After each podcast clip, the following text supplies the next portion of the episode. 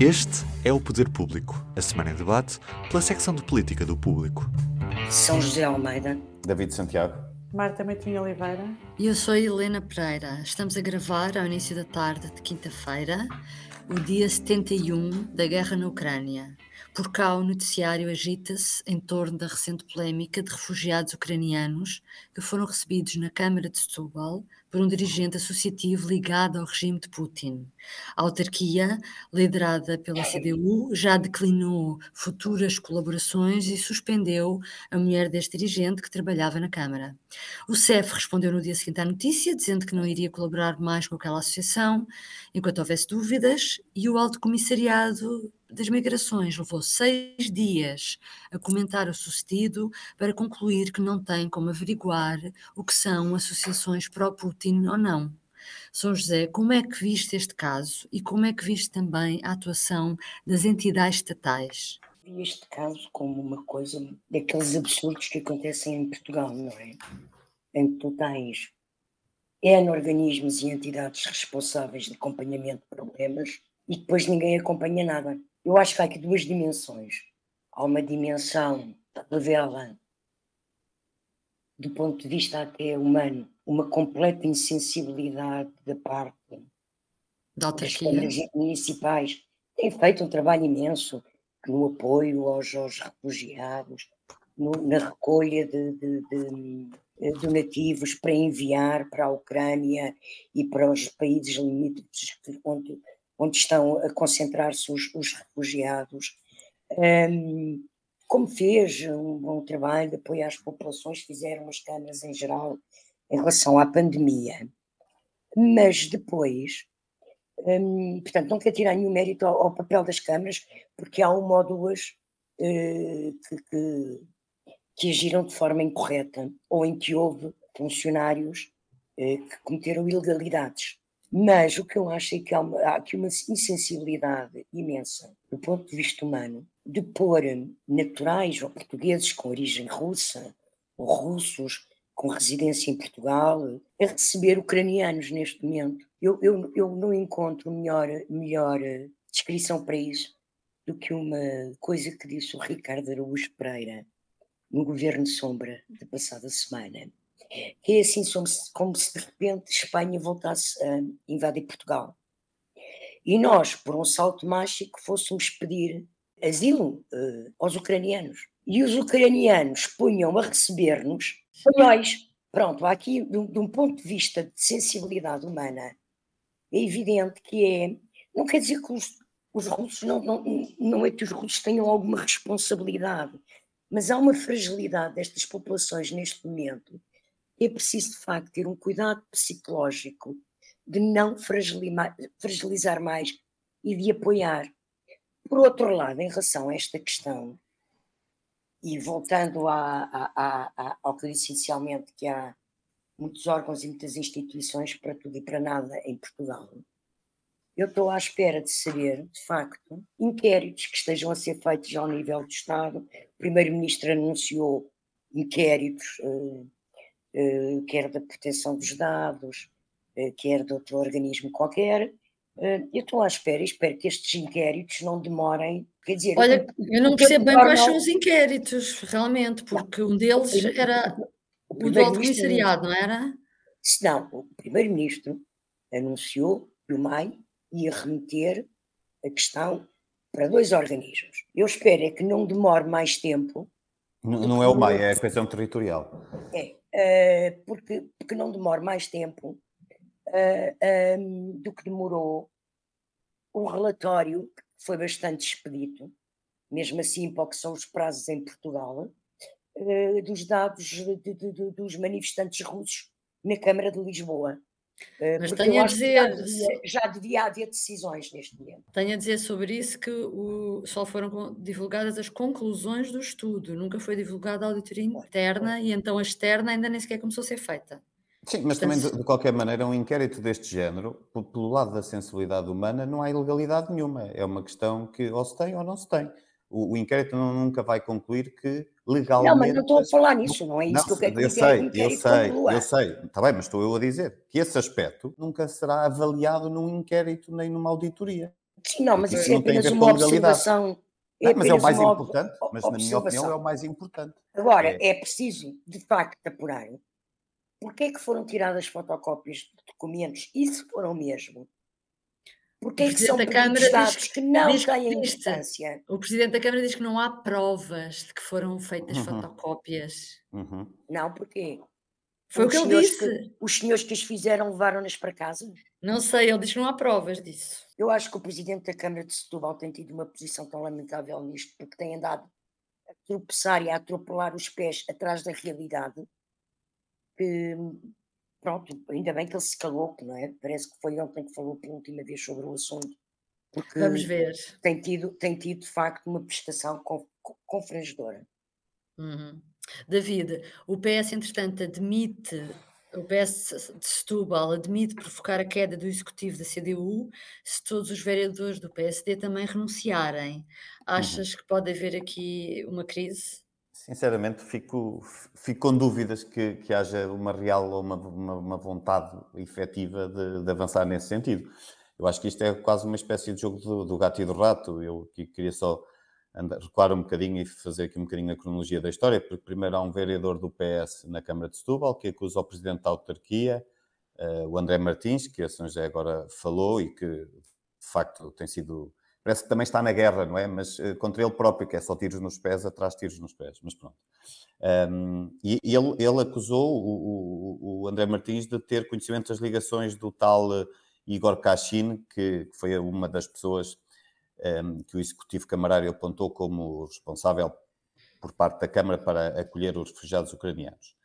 Uh, ora, já depois desta acusação, vem o PSD de Setúbal apelar à admissão dos eleitos da CDU e a, a, a, propor em alternativa, ou seja, não havendo esta admissão, a propor em, em alternativa o ou, desafiar o PS local a, em conjunto com os sociais-democratas, a abandonarem os respectivos uh, lugares para derrubar o Executivo. Uh, se bem que aqui é bom notar que não, não chega aos os vereadores, uh, abandonarem os, os, atuais vereadores, porque tem, seria necessário que todos os elementos das listas renunciassem. Um, pois é mais complicado, é muito é, complicado, não é? A lei eleitoral é, autárquica. É, é, é, Ou seja, não bastava estes, estes vereadores atuais um, renunciarem, ou seja, a CDU tem 5, o PS 4 e o PSD 2. Não bastava aos do PSD e aos do PS, portanto a estes 6, renunciarem. Era preciso que as listas que foram a votos, todos esses elementos, renunciassem para assegurar a tal queda do executivo camarário e a convocação de eleições antecipadas, intercalares. Só para o executivo camarário, não era? Sim, exatamente, sim. Um, mas pronto, o PSD faz este desafio e depois, na resposta, os socialistas, na reunião de Câmara de ontem, uh, vêm admitir, uh, de facto, renunciar aos tais mandatos tidos na Câmara de, de Setúbal, mas com uma condição, que era que primeiro fossem os eleitos do PSD a tomar essa iniciativa como que, ok, vocês vão primeiro e nós vamos depois. Isso parece pouca vontade, não é? É, parece. Tem pouca vontade. Traduz, traduz pouca vontade, falta de coragem política, porventura, falta de convicção, não sei, mas claramente não, não, não há aqui. Isto não indicia que seja de facto uma vontade efetiva de, de, de, de derrubar o, o, executivo da Câmara de Setúbal. Um, porque o, o, tal, o tal vereador socialista, o Fernando José, defendeu ontem que se os vereadores do PSD renunciassem, como são dois, uh, fica, uh, esses mais os, os, outros membros das listas, não interessa, mas pronto, que uh, a, a CDU com cinco passaria a ter maioria absoluta porque depois só haveria quatro do PS. E então o PS, para não permitir que a CDU ficasse com maioria absoluta, também seguia então os passos do PSD. Ora, isto é uma espécie de, de jogo de toca e foge, e, e, se de facto houvesse um objetivo real de, em vez de, de haver aqui esta troca de, de, de desafios e de, e de passa-culpa, não é aqui neste caso não é passa-culpa, mas é passa-responsabilidade, houver, o PSD e o, e o PS agiriam de forma concertada, algo que não me parece de facto estar a acontecer. Portanto, sinceramente, apesar de não querer fazer prognósticos, mas parece-me improvável, pelo menos com os elementos que temos agora em cima da mesa. E já agora estava a pensar uma coisa, e também não é estranho o silêncio da ministra Ana Catarina Mendes, que é a ministra que tutela esta pasta das migrações? E, e, que, e, que, é eleita por Setúbal, pelo menos foi eleita. Ah, exatamente. Curiosamente é eleita exatamente, por Setúbal, é já teve responsabilidades de, de, de, diretivas também no PS de, de Setúbal. Um, não sei, uh, quer dizer, não sei, acho estranho, um, mas, mas de facto o governo também tem, tem, tem pautado a sua atuação neste caso por forma a não, a não tomar grandes posições para não se escaldar, eh, digamos assim. E, portanto, uhum. nesse sentido, a mim não me espanta que, que não tenha ainda tido nenhuma reação, sinceramente. Marta, enquanto isso, uh, parece haver alguma efervescência à direita, com o grupo parlamentar do PSD ainda nas mãos de Rui Rio e a querer abrir um processo de revisão constitucional quando estão marcadas eleições diretas uh, no partido para dia 28 de maio. Parece-te que faz sentido isso ou os apoiantes de Montenegro têm razão em vir criticar Rui Rio? Um, eu acho que o que tem acontecido no PSD, depois de Rui Rio ter aberto este processo eleitoral interno, é, é um bocadinho sempre isso mais ou menos, ou seja, este episódio que agora acontece é relativamente semelhante ao episódio que também gerou um desconforto interno de, uh, de Rui Rio querer uh, dizer os nomes para o Conselho de Estado e houve ali também algum desconforto relativamente à indicação que o que Rio iria dar e se ele se iria autopropor, digamos assim, pois acabou por não acontecer, mas nota-se que Rio tem tido alguma dificuldade em gerir este espaço-tempo que ele, que ele próprio construiu como sendo grande. As primeiras notícias que saíram depois de saber que ia ser aberto o, programa, o, o período eleitoral era que Rio não tinha pressa de de sair, digamos assim, fez questão de que isto não fosse uma demissão, mas de facto, não é que ele não tenha legitimidade para poder fazer isto, ele pode lá pôr os projetos, nós sabíamos que eles existiam, eles estavam no programa eleitoral, ele pode ter.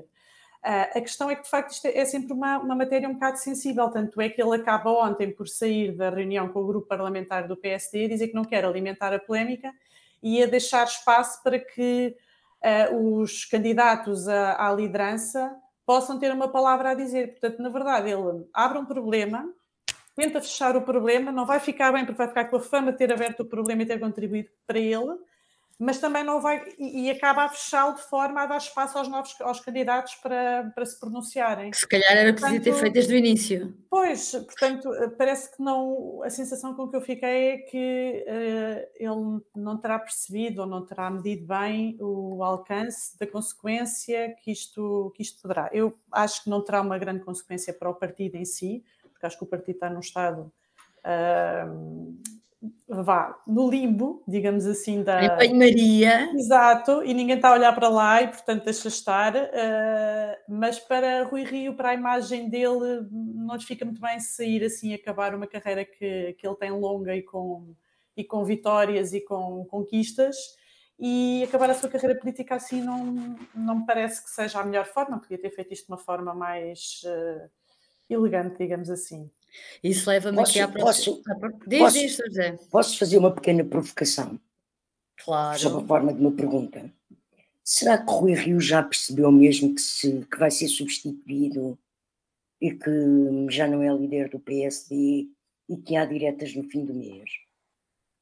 Achas que ele está completamente numa realidade paralela? Eu acho absolutamente bizarro uhum. e um, um, um líder está a cessar funções, anuncia uma revisão constitucional, que é uma coisa que leva meses, se não anos. Acho completamente, acho que é o cúmulo do absurdo.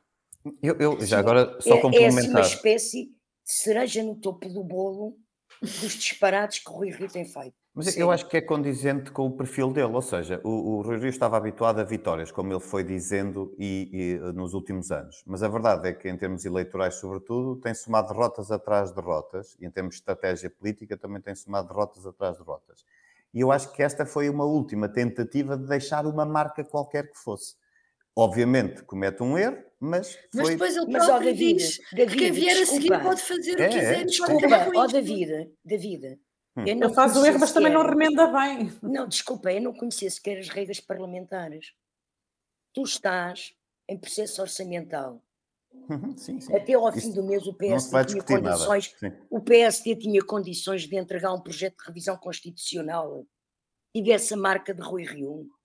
Epá, é tudo um disparate, percebes? É um disparate. Não, eu, eu, também acho, mas, mas eu estou a tentar explicar fazer, o racional sim, dele. É, é, muito difícil explicar, nós estamos todos a dizer a mesma coisa, uh, porque de facto aquilo é inexplicável. Ele, ele podia ter, uh, se ele quer tanto exibir e de facto continua a ser um bocado o discurso dele, as reformas que ele deixa feitas e as propostas, as propostas de reforma que ele deixa, ele podia, em vez de ter feito uma coisa com o grupo parlamentar, ter feito uma apresentação interna a dizer, meus amigos, olhem, é, foi isto que eu defendi, foi por isto que eu lutei, são estas as reformas que eu continuo a achar importantes para o país, fazia uma coisa interna no partido e, e, até, até dizia: está aqui um dossiê, quem vier a seguir pode usar, faça o que quiser, uhum. avalia, uh, vê se concorda, se não concorda. E não tinha este problema de passar isto para o grupo parlamentar, que tem todas estas limitações agora de processo legislativo, e dá a isto um, um compromisso completamente uh, condicionante para o próximo líder, que agora ele tenta corrigir de alguma forma, não é? Com o PSD neste estado, São José, quem é que achas que lidera nesta altura a oposição? Eu creio que quem lidera a oposição neste momento em Portugal continua a ser Marcelo Rebelo de Sousa. Acho que a resposta é simples, é curta e é esta. E, e acho que o Presidente da República está muito empenhado em liderar a oposição. O que é que ele tem feito? Estás a referir aqui? Provavelmente, muito empenhado, provavelmente, por perceber que à esquerda do PS está tudo também sem nenhuma orientação, levaram todos uma tal bufetada na cara, quer o PC, quer o Bloco, com o resultado eleitoral, que ainda estão a perceber em, em, em que universo é que pararam, não é? Hum, ainda, não, ainda não se centraram de novo, não encontraram um novo eixo. À direita temos uh, o Chega, no Parlamento, é a Iniciativa Liberal e um PSD também que ainda não sabe que sapatos é que vai vestir, que uh, pronto, está em processo de decisão interna, eu volto a dizer, acho inacreditável, porque já disse isto várias vezes, já escrevi, é inacreditável, porque é que Rio marcou as eleições internas só para o fim de maio e o Congresso só para o início de julho. É um completo é das tais coisas que eu, que eu não consigo perceber, mas provavelmente eu, como sou loura, sou burra e há muita coisa que eu não percebo, provavelmente de alta, de alta política. Hum, e, portanto, Marcelo Rebelo de Souza mostrou logo no início do segundo mandato que estava mais ativo. Aliás, a preocupação do Presidente da República com o Estado de Direito é uma coisa que vem desde o início do quase do seu mandato ele está muito preocupado, sobretudo um, já no consulado do Rio, isso foi eh, paulatinamente e de vez em quando foi dando sinais. Agora está no segundo mandato e apanhou também com uma coisa que não estava à espera, não é? Que ninguém estava à espera, nem o próprio PS, é uma maioria absoluta do PS. E, portanto, tem feito intervenções que mostram, de facto, que está ele a querer liderar a oposição, está a querer, ele a querer ser o interlocutor do governo. Mostrou isso dois factos. Mostrou isso no discurso de posse, ao exigir que o primeiro-ministro clarificasse se, se saía ou não para, em, em 2024 com cargo europeu, um, e fê-lo agora no 25 de abril, ao vir exigir um, mais é? investimento para as Forças Armadas. Uhum, uhum. Portanto, eu acho que é o, é, o, é o presidente que tem liderado a oposição. Bom, avançamos rapidamente para o último tema que tem a ver com a descentralização. O público noticiou esta semana que apenas 11% das câmaras municipais aceitaram receber competências na área da saúde. David, o que te perguntava era se esta descentralização está a ser um lucro. Esses, esses 11% que dizem respeito a 23 municípios num conjunto de 201 em Portugal continental. Eu acho que só por si o número mostra como o processo de centralização está a ser em grande medida um fracasso. Um, não quer dizer que não venha a resultar, mas para resultar terá que ser a, a, claramente a longo prazo, porque percebe-se que isto é sobretudo uma transferência de, como diz o Presidente Rui Moreira, em muitas áreas, sobretudo, que é uma transferência de tarefas, mais propriamente do que uma transferência também de capacidade de, de gestão, de redefinição de, de, de, dessas áreas. Pois, não tem autonomia. Não tem decidir. autonomia, sim, para decidir, para alterar lógicas, para adaptar às, às, às, às especificidades e às idiosincrasias até aqui regionais que há diferentes no, no, no, no, no território.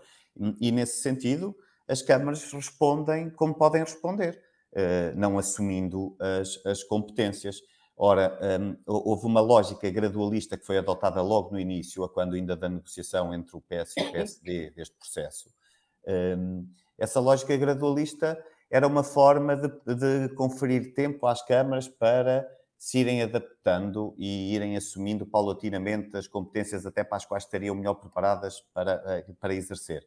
Mas a verdade é que as câmaras, eh, ao não assumirem as competências, estão a mostrar que eh, não concordam com a forma como o processo foi ou está a ser, eh, como foi desenhado e como está a ser conduzido, e a própria mudança de pasta, ou seja, o processo já esteve nas mãos do, do, do, do ex-ministro Eduardo Cabrita, que, que, que, que, eu acho que não teve capacidade na altura para gerir o processo, também tinha muitas pastas cima da mesa, também não teve o tempo suficiente.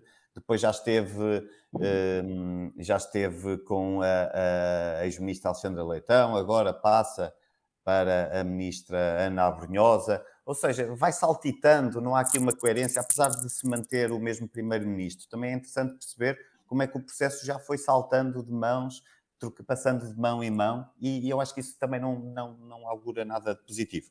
Uhum. Um, eu acho que um, a descentralização está a marcar passo, praticamente em todas as áreas possíveis, em praticamente todas mesmo, da educação à ação social, passando pela gestão do património público. É impressionante ver, eu não vou agora detalhar cada um dos números, mas ver como são muito baixos os números de, de adesão das câmaras em cada, em cada uma destas, destas áreas. E destas acho, áreas. Sim, e, e deixa-me só concluir que o parecer negativo que a ANMP, que continua a ser liderada por, uma, por um elemento, ou melhor, por uma Presidente de Câmara, neste caso do PS, obviamente que não está em representação do PS, mas, mas não deixa de ser sintomático que a forma como rejeitam uh, ou, ou, atribuem um parecer negativo à proposta de orçamento do Estado, considerando que as, as, e eu acho que é importante o que diz hoje a, a, a da ANMP, a Luísa Salgueiro, na, no Parlamento, em que ela diz que toda a gente sabe que muitas destas áreas estavam suborçamentadas há muito tempo.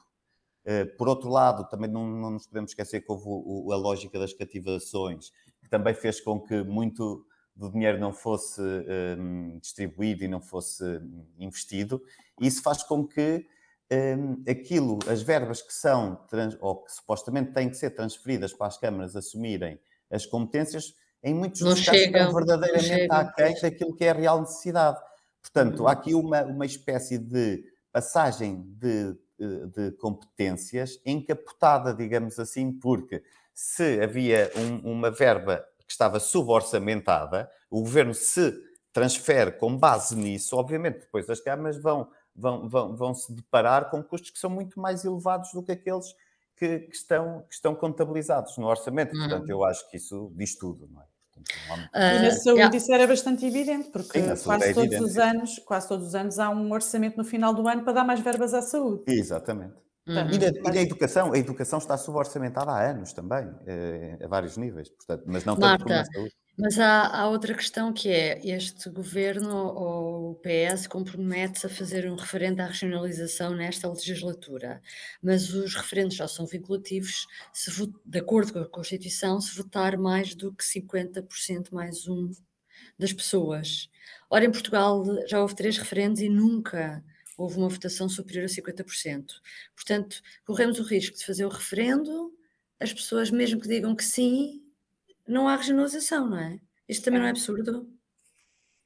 É, são as regras que existem, de facto. Não, essa regra Ninguém existe. pensa em mudar a regra. É assim, uh, se fores ao programa de governo, quando fala do compromisso que já estava no programa eleitoral sobre o referendo à, à regionalização, um, a frase começa com criar condições para que esse referendo se, se realize. Esse criar condições podem ser muitas coisas, não é? Criar condições, isso, uma alteração, por exemplo, nessa regra, podia ser considerado um criar Exatamente. condições para que o referendo uh, seja feito de uma forma em que ele tenha uma tradução prática, independentemente do resultado que dali sai, não é? Uh, eu não sei se isso vai acontecer, se é esse o objetivo. O que eu vejo é que até chegarmos a um ponto de fazer um referendo à regionalização, há muitos objetivos ainda por atingir. Existe a descentralização, que nós acabámos de falar, que está no ponto em que está. Existe a intenção de fazer uma reorganização das NUTs para conseguir que uh, regiões que agora são penalizadas por estarem junto a regiões com dinheiro passarem a receber mais fundos, que é o caso de Setúbal e o caso do Oeste. Existem, uh, portanto, só estas duas coisas são bastante pesadas, quanto mais chegarem ao ponto do referendo da regionalização, não é? Eu acho que, hum, tendo em conta o histórico dos portugueses a votar, tendo em conta essa limitação, Uh, tendo em conta o que ainda há para fazer, eu vejo como muito difícil que isso uh, se concretize, pelo menos nesse, nessa data prevista. Nesse calendário. Posso, sim. Desculpa, eu sei que nós estamos vejo... a alongar. É, Dá-me só um segundo, só para dizer uma coisa. Eu acho que o António Costa também quer dizer uma coisa. prometeu um, este Dois segundos. É um segundo, literalmente. É, ele, quase literalmente, ele prometeu, eu acho que António Costa prometeu este referendo para 2024 exatamente porque sabe que dificilmente ele poderá ser vinculativo, porque nós vejamos que António Costa há não muito tempo, há cerca de dois anos, até há cerca de dois anos, dizia que não ia haver regionalização com este Presidente da República, que entretanto foi reconduzido para um segundo mandato. Ele dizia que era um assunto para se falar, voltar a falar daqui a uns anos. De repente, sem que ninguém tivesse à espera, no final do ano passado, na, naquele congresso da ANMP, ele promete este referendo para 2024. Ora, sem que tenha mudado nenhuma condição, não, há, não houve nenhuma alteração uh, no que diz respeito a estas questões. Uh, há uma mudança de posição do Primeiro-Ministro. Uh, portanto, eu acho sinceramente que ele sabe que isto não vai, não vai ter pernas para andar. Sinceramente, é a opinião que eu tenho. Mas é uma forma também de contentar os autarcas e a ANP, ok, fazemos o referendo e depois faz-se o referendo, ele não é vinculativo, temos o Presidente da República que é contra, continua tudo como antes. E tu, São José, o que é que gostarias de acrescentar? Eu acho muito difícil e a regra dos 50% mais um possa cair. Eu acompanhei a revisão constitucional de 97 uh, eh, e aquilo foi ali metido, foi uma vitória de Marcelo Rebelo de Sousa, aprovar o referendo, uh, uh, obrigar ao referendo à regionalização e, e, é por uma questão de legitimidade. Um referendo tem que ser de facto a expressão da, da vontade popular porque senão vamos fazer um referendo à regionalização em que votam só 30% das pessoas e faz-se uma alteração estrutural no país. Então cá para mim vai-se gastar dinheiro a organizar um processo eleitoral para nada, mas pronto. Inglês ver. É, vai ser. Olha, vamos passar à frente então, rapidamente, público e notório. São José, começas tu. Olha, o meu público e notório é uma notícia que vem hoje no público que eu fiz. O PSPS uh, eh, decidiu expulsar um senhor chamado Maximiano Serra. Para quem não sabe quem Maximiano Serra é, eu lembro ou contextualizo que ele é irmão de Manuel Serra. Para quem não sabe quem Manuel Serra é, porque parece que no PS há muita gente que não sabe uh, estas coisas. Uhum. Um, portanto, eu lembro ao PS que Manuel Serra é uh, um. e Maximiano Serra são dois um, combatentes antifascistas que deram o couro e passaram as passas do Algarve para derrubar o salazarismo. Manuel Serra foi o, o líder civil da revolta da Sé, foi o líder civil do golpe de Beja e é o senhor que em 74, em dezembro de 74, pertencendo ao secretariado e à direção de topo do PS, se candidata contra o Mário Soares no primeiro congresso do PS e foi, perdeu, acabou por sair. O irmão Maximiano Serra, que teve em todos estes processos, tem uma vida completamente de aventura política, de ativismo político, uh, a sério, uh, uh, e o PS, perante uma figura com a dimensão e a importância de Maximiano Serra, de expulsá-lo porque ele foi o último candidato suplente, que é aquele lugar de honra de, alguém que preza e quer dar apoio porque tem prestígio e tem história. Nem sequer é um lugar elegível, pois. Epá, não é, quer dizer, só se morressem todos, é o último suplente, não é? Claro, quer dizer, claro, se, claro, se, claro. se desistissem todos. Um, e, e, e decidiu expulsá-lo sem perceber o que estava a fazer. hoje Manela Alegre já fez declarações, uh, também ao público, uhum. um, que quer ver a decisão revertida, porque isto é uma afronta à própria história do PS, e é, e é uma afronta à democracia. Manela Alegre tem toda a razão, e eu acho que era importante, no Largo do Rato, mas também em todos os partidos, reverem muito, muito cuidadosamente como funciona a organização partidária, como fun funciona o aparelho partidário. Os pequenos poderes estão preenchidos por gente completamente ignorante e acho que o mundo começou quando eles nasceram. Não têm memória, não têm cultura histórica, não têm cultura política. Epá, ao menos, para ser eleito dirigente do PS ou para um cargo qualquer do PS, ensina-lhes um bocadinho a história do próprio partido. A história do partido. Uh, sim, David, qual é o teu público notório? Trago um, um público notório que é, é, basicamente olhar para duas notícias que saíram entre ontem e hoje. Ontem a Reserva Federal, que é o, que é o equivalente ao Banco Central dos Estados Unidos, um, e levou em meio ponto, ou seja, 0, pontos percentuais, a taxa de juros de curto prazo e, e, um, e, e, esta é a maior subida em 20 e tal anos. Um, e já hoje o Banco de Inglaterra elevou para 1% a taxa de juro diretora. Por outro lado, o Governador do Banco de Portugal, julgo que hoje também, Mário Centeno, vem dizer que vem tranquilizar, mas assumindo que a taxa de juro diretora também na União Europeia, ou neste caso na zona euro, irá também subir, mas só quando estiverem todas as condições salvaguardadas e tudo mais. Mas pronto, assume que vai, que vai subir, que é, é inevitável. Ora, esta subida esta normalização da política monetária é esperada há bastante tempo, mas foi eh, até eh, começa agora a ser antecipada, não só no ritmo como até nos timings, sobretudo pelo facto da inflação estar, estar elevadíssima. E eu não deixo, eu, eu continuo a notar que por cá uh, o governo continua a, a, a, falar da taxa de inflação como sendo temporária, conjuntural e ver se há depois, lá para 2023, então, se assuma algum caráter mais definitivo. Ora, eu só queria notar que todos os bancos centrais já assumem claramente que é, que é estrutural e que não é passageira. Uhum. Portanto, uh, esperemos para ver quando é que o governo assume em concreto que a deflação é mesmo para ficar. Marta, o teu público notório é assim também tão sério? É, é, é muito sério. Então. Público Notório é sobre o, uma história que, que, nós publicamos na edição 2, eh, que, que, foi escrita pela Maria Lopes, e que é a história do, do, de um juiz que esteve na semana passada no Parlamento a falar porque foi nomeado para o órgão que fiscaliza as secretas, e, e, a parte interessante é que ele corrigiu o seu currículo, assume uma coisa que gera sempre imenso debate se deve, se pode, se é compatível, se não é compatível, que é pertencer à maçonaria, mas ele dá ali um passo em frente na, nessa, nessa assunção. No, mas o que, eu, o que eu achei curioso é a forma como ele o faz, porque ele, uh, basicamente, a descrição que eu, melhor que eu tenho para isto é eu fumei, mas não inalei. A descrição dele, que eu vou passar a ler, que é para ficar direitinha, é, eu sou filiado, portanto, filiado no Grande Oriente Lusitano desde 1997, embora com participação nas atividades uh, associativas muito circunstancial e mesmo na última dezena de anos sem qualquer participação ativa. Portanto, acho que é um fumei, mas não inalei. Mas traz a lume a maçonaria, que é um assunto é. que, que, suscita tanto Já não tanto interesse. O, o avental se calhar deixou de lhe servir. É, neste caso, os deputados não repararam, não foram a tempo.